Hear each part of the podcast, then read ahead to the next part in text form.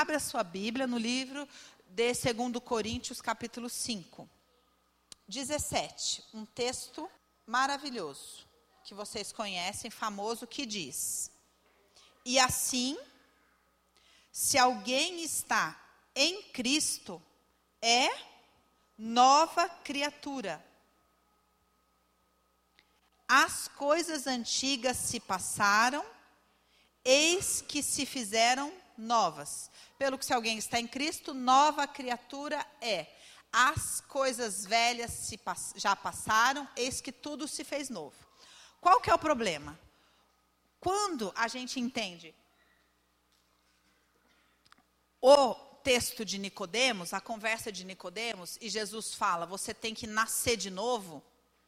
Eu penso que que eu vou entrar dentro de um útero, dentro de uma água espiritual, vou viver uma transformação e vou sair outra pessoa.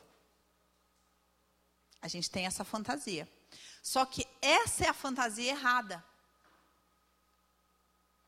Por quê? Porque a verdade é que eu sou uma criatura. Essa criatura, ela tem uma identidade baseada numa identidade carnal e numa identidade espiritual caída. Eu tenho espírito antes de receber o Senhor Jesus como Salvador. Eu tenho meu espírito. Só que esse espírito tem uma identidade e uma mente de Adão. Tudo bem? Me entendendo? Quando eu sou convidado a receber Jesus como Salvador, eu tenho a oportunidade de nascer de novo.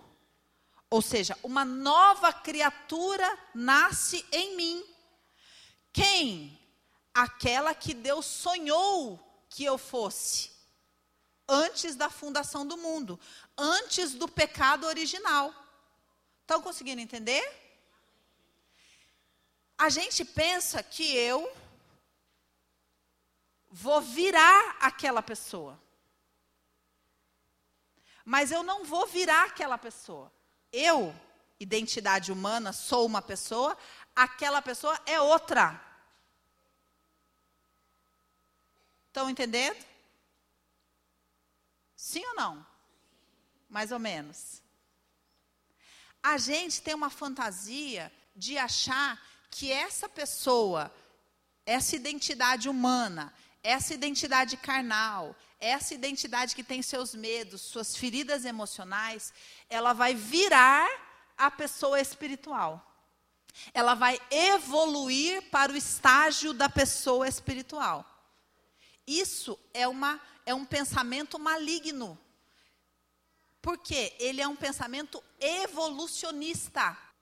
Só que nós cremos num Deus criacionista, que cria as coisas do zero. Então, por isso que a Bíblia diz: transformai a vossa mente. Nós temos que ter uma mente nova, a mente de Cristo. Porque a mente de Adão é evolucionista, porque comeu do fruto da dualidade, do certo e do errado. Estão entendendo? Sim? Então pensa o seguinte: vamos imaginar que o meu corpo físico seja a velha criatura, a, a criatura carnal. Eu preciso dele para me movimentar, certo? Só que a identidade espiritual é o ímpeto, é a força de falar, vixe, antes eu não tinha Jesus, eu não tinha vontade de fazer nada. Agora eu recebi Jesus, uma nova criatura nasceu em mim e eu tenho uma vontade de ir fazer, só que eu tenho uma dor aqui no meu joelho. E essa dor no meu joelho me impede de fazer as coisas que eu tenho vontade no meu espírito. Vamos imaginar que essa dor no joelho são todas as questões da alma verdadeiramente eu preciso resolver a dor no joelho para fazer as coisas. Certo? Porque eu preciso desse veículo, desse corpo. Certo? Porque a Bíblia diz que a carne milita contra o espírito. Então penso, meu espírito ele tem o ímpeto, mas enquanto meu joelho estiver inflamado, eu não consigo fazer aquilo. Então vamos trazer isso para as questões da identidade humana. O meu espírito fala: creia, vai, você tem que fazer, você tem que acontecer. Só que a minha identidade humana, almática, ela é aprisionada por traumas, por medos, por marcas. Então eu quero fazer, mas as questões da minha alma não me permitem fazer. Estão entendendo? Igual a dor do joelho. Aí eu entendo, eu preciso resolver a dor do joelho, senão eu não vou conseguir. Só que resolver a dor do joelho não vai me fazer conquistar aquilo. Só vai resolver aquilo que estava me impedindo de conquistar aquilo. Vocês estão entendendo a diferença? Então, o que, que acontece? Imagina que eu tenho um trauma emocional na minha questão almática. Realmente, enquanto eu não resolver isso, como que eu posso resolver? É, seminário de cura emocional, libertação espiritual, terapia, qualquer coisa que resolva as coisas da alma. Quando eu for lá e resolver os traumas daquela criança, significa que aquela criança vai virar grande e forte e vai lá e conseguir fazer? Não, isso é evolucionista. Significa que aquela inflamação no joelho vai parar de me impedir de andar. Então, significa o quê? Que quando eu curo a criança, eu largo ela lá e vou. Não é que ela cresce junto para ela ir. Sim?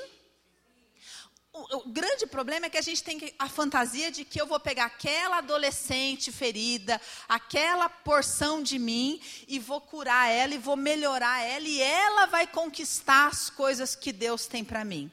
Não. Eu preciso passar por libertação, por cura, para que aquela inflamação pare de me impedir de andar. Quando eu resolvo aquele problema, aquela porção da minha carne fica lá. Porque eu, eu só preciso do veículo para realizar aquilo que a identidade espiritual que está crescendo em mim tem chamado para realizar. Vocês estão entendendo? Você hoje precisa entender que uma coisa é uma coisa e a outra coisa é outra coisa. Uma coisa é a carne e a outra coisa é o espírito. E a carne, diz a Bíblia, milita contra o espírito. Por isso que a gente tem que tirar o poder dela. Ou seja, quando na carne tem um monte de coisa inflamada, um monte de problema mal resolvido, um monte de dor não chorada, um monte de perdão que não foi liberado, um monte de coisa mal resolvida, essa carne vai ter muito poder para militar contra o espírito. É igual a inflamação do joelho. Enquanto não está inflamado, eu nem sinto, eu nem lembro que eu tenho joelho. Mas aquela inflamação me faz não pensar em outra coisa senão no tal do joelho. É assim que acontece com as questões mal resolvidas da identidade carnal. Então, quando a gente fala, você precisa ter uma experiência com o amor de Deus, quem você leva para ter experiência? A mal amada. Vem, mal amada, vem que agora você vai ter uma experiência com Deus. E não é a mal amada que vai ter experiência com Deus. Quem tem que ter experiência com Deus é o meu espírito, que precisa se alimentar da palavra dele para saber quem ele é. Vai chegar uma hora que aquilo que a palavra contou para o meu espírito vai ter muito mais poder dentro de mim do que as dores da mal amada. Se eu vou lá e entendo, é preciso que eu lide com a minha alma, eu vou curar as questões da minha alma ferida, para que ela, eu nem lembre que ela exista. Então, sim, eu preciso lidar com as questões dessa, dessa porção que eu chamo de eu, que é carnal? Sim, para ela parar de me atrapalhar. Não pensando que essa parte é que vai realizar as coisas de Deus. Então, quando você pensa, nós estamos construindo uma identidade. De quem? Do Espírito. Por quê? Nós lemos aqui, porque aquele que está em Cristo nova criatura é. Está escrito, transformada criatura é. Está escrito, nova criatura é. As coisas velhas já passaram. Está dizendo que elas foram transformadas? Está dizendo que elas já passaram. E tudo se fez novo. Qual que é o grande problema? Quando eu moro na identidade carnal, eu quero viver uma transformação daquilo que foi ruim. Falo, Deus, eu sempre fui rejeitado na escola. Se você me ama, você tem que fazer agora eu ser amada na igreja. Ou seja, eu crio a ideia de que o que Deus tem para mim é uma compensação do que foi ruim. E Deus fala: Olha, na verdade, o que eu tenho para você não tem nada a ver com o que você já viveu. Eu nem sei direito, na verdade. O que eu tenho é novo. As coisas velhas se passaram. Tudo se fez novo. Eu tenho planos para uma nova criatura, uma criatura espiritual. Não uma criatura almática que usa das coisas espirituais para tentar prevalecer. Não uma criatura almática que se apega nas promessas espirituais para tentar sobreviver. Vamos ler mais. Gálatas. Olha só, Paulo está falando sobre outra coisa, mas você vai entender. Ele está falando sobre o poder da cruz em Gálatas 6. Aí no versículo 15, ele diz: Aqui ele está falando sobre a lei, sobre a necessidade de se circuncidar ou não circuncidar. Em verdade, aqui eles estão tentando fazer o quê? Tentando garantir que através da carne se estabeleça uma realidade espiritual. Que na época o assunto era circuncidar ou não circuncidar. Então Paulo está tentando explicar, gente, a cruz não tem a ver com isso. Se vocês continuarem tentando aplicar a cruz àquilo que vocês têm que fazer com a carne, não vai dar certo. No caso aqui, era a circuncisão. Aí no versículo 15 ele diz: Pois nem a circuncisão é coisa alguma, e nem a incircuncisão, mas o ser nova criatura. A questão, o que ia garantir ali no caso era a circuncisão. Para nós hoje são outras coisas. Vamos ler outro texto que fala uma coisa semelhante. Espera aí. Está em 1 Coríntios 1 Coríntios 7. Vamos ler a partir do 19, que ele continua esse mesmo assunto. Aí ele diz assim: a, a incircuncisão, a circuncisão em si, 7,19, estou lendo. A circuncisão, vou ler o meu, em si não é nada. A incircuncisão também nada é. Mas o que vale é garantir as ordenanças de Deus. Cada um permaneça na vocação em que foi chamado. Foste chamado sendo escravo? Não te preocupes com isso. Mas se ainda podes tornar-se livre, aproveite a oportunidade. Porque o que foi chamado no Senhor sendo escravo é liberto do Senhor. Semelhantemente, o que foi chamado sendo livre é escravo de Cristo. Por preço fostes comprado, não vos tornei escravos de homens. Irmãos, cada um permaneça diante de Deus naquilo que foi chamado. O que, que Paulo está tentando ensinar para as pessoas? A mesma coisa que eu estou tentando ensinar para vocês. O povo aqui olhava e falava: Não, pera um pouquinho, se na carne então eu sou escravo, se eu estou em Cristo eu tenho que virar livre. Por quê? Um pensamento evolucionista. Eu tenho que evoluir da identidade humana de escravo para ser livre. E Paulo está falando: você tem que, na, tem que nascer em você uma identidade espiritual. Essa identidade espiritual será livre. Não é a questão de você, na carne, ser livre ou não ser livre, ser escravo ou não ser escravo. Cada um permaneça como foi chamado no Senhor. Porque a partir do momento que você foi chamado no Senhor, aquela história para e essa aqui começa. Qual que é o grande problema da gente? Que a gente não quer vir morar aqui. Porque, na verdade, a, e a gente vive isso, né? A gente fala, Deus fala, ora por tal pessoa. A gente fala, eu não. Porque vai que não acontece nada. Vai que não acontece nada. Eu vou, eu vou falar, ser curado, a pessoa não é, eu não. Porque eu estou olhando para onde? Para mim não para o amor de Deus, assim como ela. Aí ela orou, daí ela falou, ai, obrigada, porque ela olhou para ela, né? E não para o amor de Deus. Nós padecemos desse mal. Agora, por que que essa, essa questão aqui é, que eu estou tentando mostrar para vocês é tão importante? Porque na identidade carnal vigora a mente de Adão. E na identidade espiritual vigora a mente de Cristo. Quando a Bíblia diz, pois aquele que está em Cristo, a Bíblia não está falando aquele que aceitou Jesus. A Bíblia está falando aquele que adentra a dimensão espiritual revelada a partir de Cristo. Dá para entender a diferença?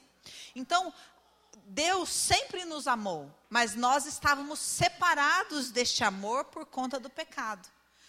Aquilo que foi revelado através do Cristo, por isso que a Bíblia não diz aquele que está em Jesus, mas a Bíblia diz aquele que está em Cristo, ou seja, quem que é Cristo? Aquele que pagou a conta. Vocês entendem? Ele é Jesus, o Cristo. Jesus, aquele que pagou a conta. Quando eu estou na realidade da conta que foi paga, eu não vivo mais sob acusação. A Bíblia diz: pois aqueles que estão em Cristo, nenhuma acusação há.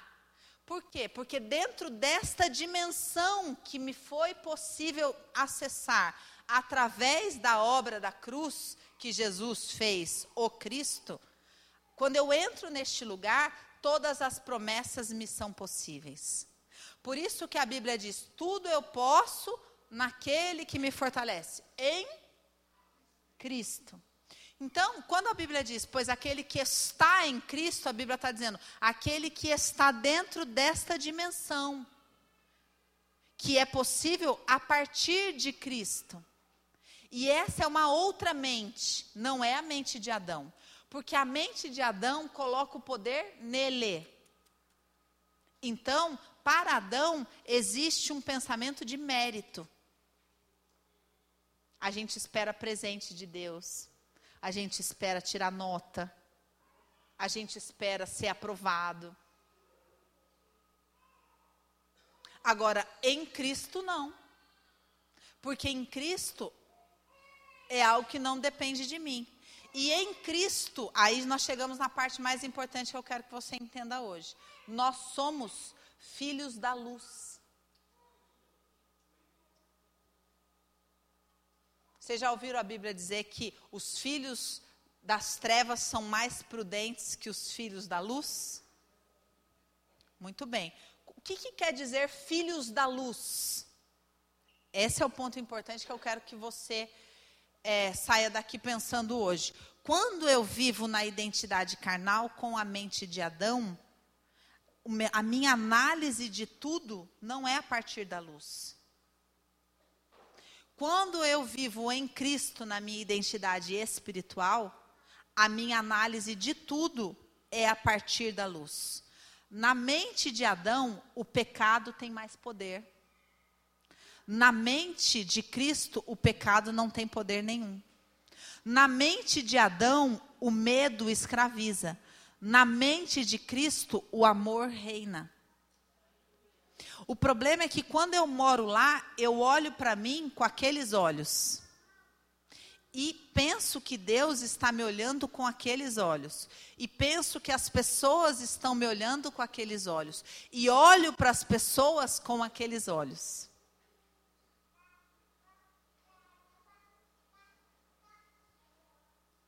Agora, pensa se você puder olhar para você e pensar: eu sou filho da luz tudo o que há em mim é bom. Imagina se você verdadeiramente puder pensar que a porção boa em você é maior que a ruim. Você consegue reconhecer que quando você olha para você, a medida de ruim é maior? Por isso que você está sempre precisando melhorar? Você conhece, consegue reconhecer que todo dia você acorda para melhorar? Olha que escravidão. Todo dia você acorda para melhorar. E toda vez que toda noite você vai dormir, você dá uma nota para você. Olha que coisa horrível. Sabe por que isso? Mente de Adão. mente daquele que foi reprovado e que vive sob condenação. Dá para você ter uma identidade nesse lugar? Os filhos da luz são revelados na palavra de Deus. Eu preciso entender que eu nasci do amor de Deus. Então, nada, nada, absolutamente nada em mim pode ser tão ruim assim. Isso precisa ser profundo em mim. Eu preciso entender que aquilo que eu olho dentro de mim e vejo como ruim, nada mais é do que dor. Nada mais é do que ausência do amor de Deus. Não tem nada melhor do que quando você conversa com uma pessoa cheia do amor de Deus e você vai falar para ela do quão ruim você é e ela olha para você com o maior amor do mundo e mostra para você que não é tão ruim assim. Não é a melhor sensação do mundo? O que acontece? Você viu Jesus naquela pessoa. Quando a gente lê a palavra Jesus se relacionando com as pessoas, a gente se maravilha daquela maneira. Por quê? Porque a parte de luz é muito maior do que a parte de trevas. E a partir do momento a Bíblia diz que quando os olhos são bons, todo o corpo, todo o ser é luz. A partir de como você olha as coisas, vai determinar tudo o que você vai fazer. A partir do, da maneira como você olha para você, determina tudo. Essa é a base do ser filhos da luz. Se eu não conseguir parar tudo, pegar essa pessoa aqui, ó, e amá-la em Cristo, você mesmo, dentro de você. O que, que a gente está conversando aqui? Sobre uma despedida.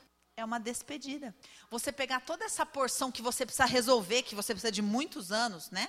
Para resolver todas as questões que tem dentro de você, porque são muito, são muito sérias. Nossa, apóstolo, é que você não sabe. Se um dia eu puder te contar a minha vida, porque a Bíblia diz, as coisas velhas, mas a gente fala, não, porque eu, olha, elas estão aqui, eu vou te contar. A gente, por quê? Porque a identidade está ali. Não estou dizendo que essas coisas não são importantes. Eu estou dizendo que chega uma hora que a gente tem que conseguir encontrar com essa pessoa e envolvê-la num amor pleno incondicional. Essa identidade em Cristo precisa nascer do amor. Eu preciso entender que aquele que está em Cristo é livre, livre. Imagina você poder pegar sua vida hoje e fazer com ela o que você quiser. Porque você não tem que pagar conta nenhuma. Você não tem que mostrar para Deus o quanto você melhorou. Imagina se você puder só viver o amor dele só usufruir tudo aquilo que já foi conquistado na cruz. A obra já foi consumada. Por que, que eu não usufruo? Porque eu não melhorei ainda.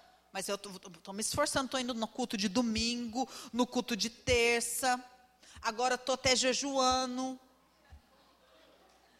Eu estou melhorando. Estou fazendo minha devocional. Para eu melhorar, para eu poder viver tudo aquilo que Jesus conquistou e já pagou. Mas eu não recebi revelação.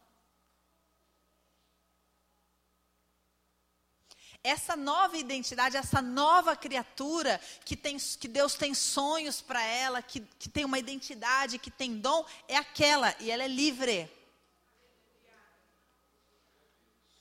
E isso é uma decisão que eu preciso tomar e mergulhar nessa revelação. Nós precisamos decidir falar: eu não vou mais ser escravo dessa mente. Não vou mais. Eu vou sim resolver esse joelho, porque enquanto ele estiver inflamado, eu não consigo andar. Mas só. Eu vou resolver para deixá-lo lá. Eu vou chorar determinada dor para ela parar de doer eu poder seguir minha vida. Porque quanto mais intensas são as emoções da carne, mais poder ela tem para militar contra o espírito. Porque o espírito é suave e a carne é densa.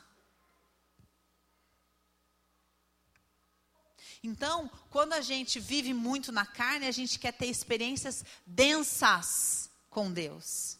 E Deus estava aonde quando falou com Elias?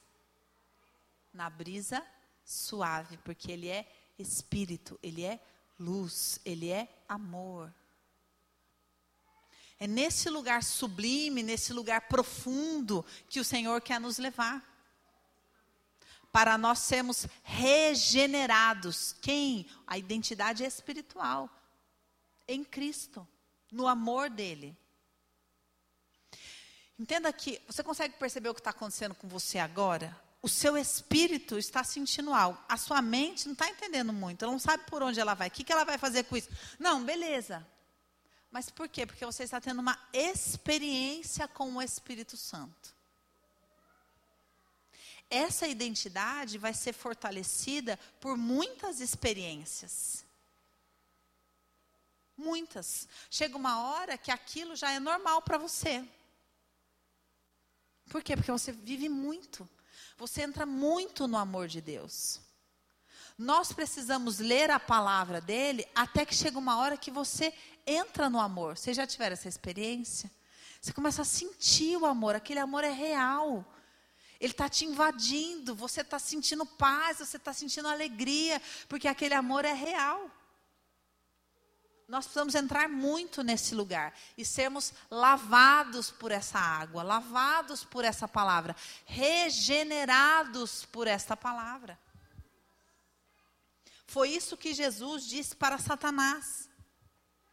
Satanás, a minha identidade não está relacionada a se a pedra vai virar pão. A minha identidade de saber que eu sou amado não tem nada a ver com as coisas acontecerem aqui ou não. A minha identidade está baseada em tudo aquilo que sai da boca do Senhor. E é essa experiência que você precisa ter.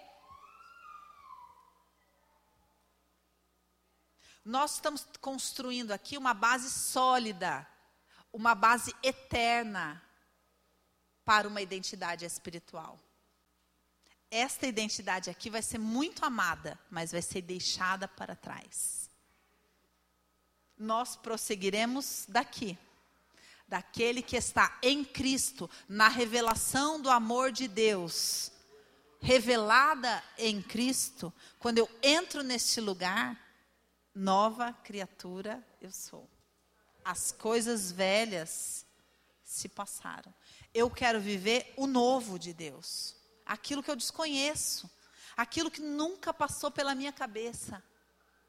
Porque o que passa pela minha cabeça é compensação das coisas passadas. Por isso que o Senhor fala: Eu é que sei os pensamentos que eu tenho a seu respeito. Os meus pensamentos são muito mais altos que os seus. O seu não alcança, porque os seus estão limitados a essa estrutura humana. Eu preciso muito que você saia daqui entendendo que você tem necessidade diária de entrar nesse amor. Não adianta você saber que esse amor existe e viver numa condição miserável. Você precisa fazer uma reprogramação da sua rotina para falar: a minha vida não vai mudar enquanto a minha prioridade não for tomar banho de amor. Eu preciso tomar banho de luz. Isso é real, gente. Isso eu estou falando é uma experiência real. Você precisa entrar na presença de Deus e falar: Eu preciso ser renovado na revelação da tua luz, do teu amor. Eu preciso sair daqui rejuvenescida. Todo dia a gente tem que fazer isso. Falar, Senhor, remove todas as marcas, remove toda a raiz de amargura de dentro de mim, me renova, eu preciso contemplar a tua face. Por que, que Moisés saía com, com, a, com o rosto reluzente? Porque ele ficava muito tempo nesse lugar. A gente não pode saber que esse lugar existe. Você tem que entrar no sobrenatural neste lugar. Aonde é a porta? A palavra. A porta é a palavra. A porta não é a alma. Não adianta você ajoelhar lá e ficar miando com a sua alma. Entra pela porta da palavra. Nasça numa dimensão espiritual a partir da revelação da palavra. E fortaleça essa identidade espiritual. Amém? Aqui eu estou fazendo o quê? Eu estou levando vocês num lugar que eu vou sempre. Mas você tem que aprender a ir sozinho. Esse lugar é o reino, onde as coisas realmente acontecem. Quando você está neste lugar com Deus e recebe algo dele naquele lugar, matematicamente se materializa. Você desce com aquilo já. Aí você chega aqui embaixo e fala: para mim é meio esquisito, porque já aconteceu para mim. Eu olho aqui, a pedra não virou pão, mas eu não vivo daquilo. Eu vivo de toda a palavra que sai da boca do Senhor daquilo que me alimentou lá, não que eu li aqui. Vocês já tiveram essa experiência? Tem uma hora que você lê a palavra e ela te alimenta. Aquilo é real para você. Aí a gente fala, Deus falou comigo. Não é isso. Eu comi aquela palavra. Aquela palavra foi viva. A Bíblia diz: come do rolo desta palavra. É isso que, tá, que foi entregue aos profetas. Se alimenta, come essa palavra é uma palavra viva que te alimenta, muda o seu ser espiritual. Quando a Bíblia ordenava que os profetas comessem daquele rolo, é porque no momento que a gente come a palavra, é, você já virou outra pessoa, você cresceu. É igual a criança, quando acorda, você fala: Filho, você cresceu. Quando a gente volta da presença de Deus, tendo comido da palavra, você volta transformado. Essa identidade espiritual volta mais forte mais madura, mais segura, mais côncia de quem ela é. Qual que é o grande problema da igreja? A igreja não tem vida espiritual. Ela tem vida religiosa. Ela vai na igreja, mas não vai na presença de Deus.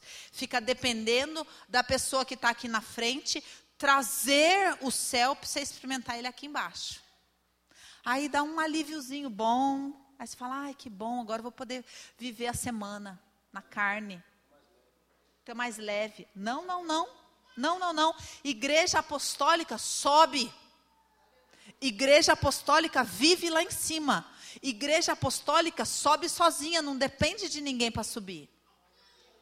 Sobe sozinha, sobe na sua casa. O grande problema é que a gente se reúne ninguém tendo subido. Daí, imagina para quem está aqui na frente levar todo mundo. Levou todo mundo, viu que bonito? Agora acabou o culto, vamos embora. Agora imagina se você sobe na sua casa e vem todo mundo aqui para a gente acessar um lugar que a gente nunca tinha acessado antes. Essa é a proposta. Essa é a proposta. Para que você cresça em estatura. Amém? Queridos, pensa uma coisa. Quando a nossa carne, ela vive muito conflito, ela sente muito medo, ela sente muita preocupação, pensa quanta energia a gente gasta para combater. Você tem que trabalhar, você está ali preocupado em trabalhar, mas aqui dentro você está morrendo de medo. Está preocupado, tem que raciocinar, mas está preocupado, porque tem que pagar não sei o quê, porque tá, tá, tá. o corpo está tenso, ou não sei o quê. Então, é uma energia imensa que a gente gasta. Aí, às vezes, a gente entra na presença de Deus ou vem até a igreja e ouve uma palavra que alivia essa tensão que acontece? Vem um sono, porque de repente você, aquela luta, aquela coisa que você, é como se fosse uma lâmpada ligada por pedalar, de repente já ficou aceso e você não está pedalando. Olha que delícia. Aí dá um sono. Num primeiro estágio que a gente, no nosso relacionamento com Deus, é só para que a gente saia da ansiedade, saia do medo saia da preocupação e entre na shalom. Por isso que a gente se cumprimenta. Eu cumprimento você, eu saúdo você com a paz, que é onde a gente tem que começar tudo. Sem a gente começar na paz, a gente não constrói nada. Só que existe vida além da paz. Existe vida além do medo. Existe vida espiritual além da ansiedade. Existem coisas maravilhosas para a gente experimentar. Não só o não viver esse estresse existe a experiência boa em Deus, além do não medo. Às vezes a gente pensa que o não medo é o melhor que a gente pode viver em Deus. Não. É só o começo. É onde finda. A Bíblia diz que o amor. O que é o medo? Lança fora todo medo. Então, quando eu entro na presença de Deus e sinto o amor dele, ele lança fora o medo. Mas aí tem uma história para construir. E essa história que você tem que começar a construir. Uma identidade de amor e de luz.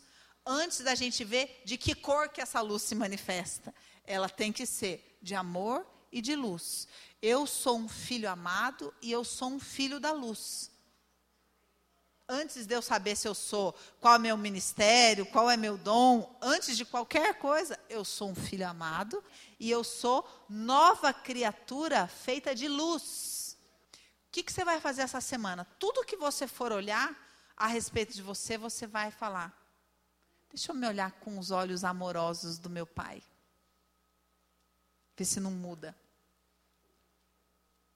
Deixa eu me olhar como filho da luz. Deixa eu me olhar da melhor maneira possível. Eu vou pegar um texto para gente começar, para a gente entrar. Lembra? A porta é quem? Jesus, Jesus falou que eu sou a porta. Não fala isso? Entrai por mim. Jesus é o verbo vivo. É a palavra. No livro de 1 João.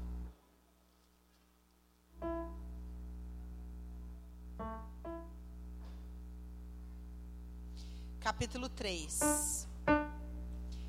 Vede que grande amor nos tem concedido o Pai, a ponto de sermos chamados filhos de Deus, e de fato somos filhos de Deus.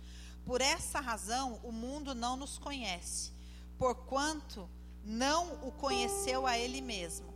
Amados, agora somos filhos de Deus, e ainda não se manifestou o que haveremos de ser. Sabemos que quando Ele se manifestar, seremos semelhantes a Ele, porque haveremos de vê-lo como Ele é. Olha que coisa mais linda isso. Pensa que a gente a gente vê Jesus de uma maneira, né? A gente imagina ele de uma maneira, a gente faz uma ideia de quem ele é por aquilo que a gente lê. E a Bíblia diz que ele ainda haverá de se manifestar. Imagina que coisa mais maravilhosa do mundo não é Jesus manifesto.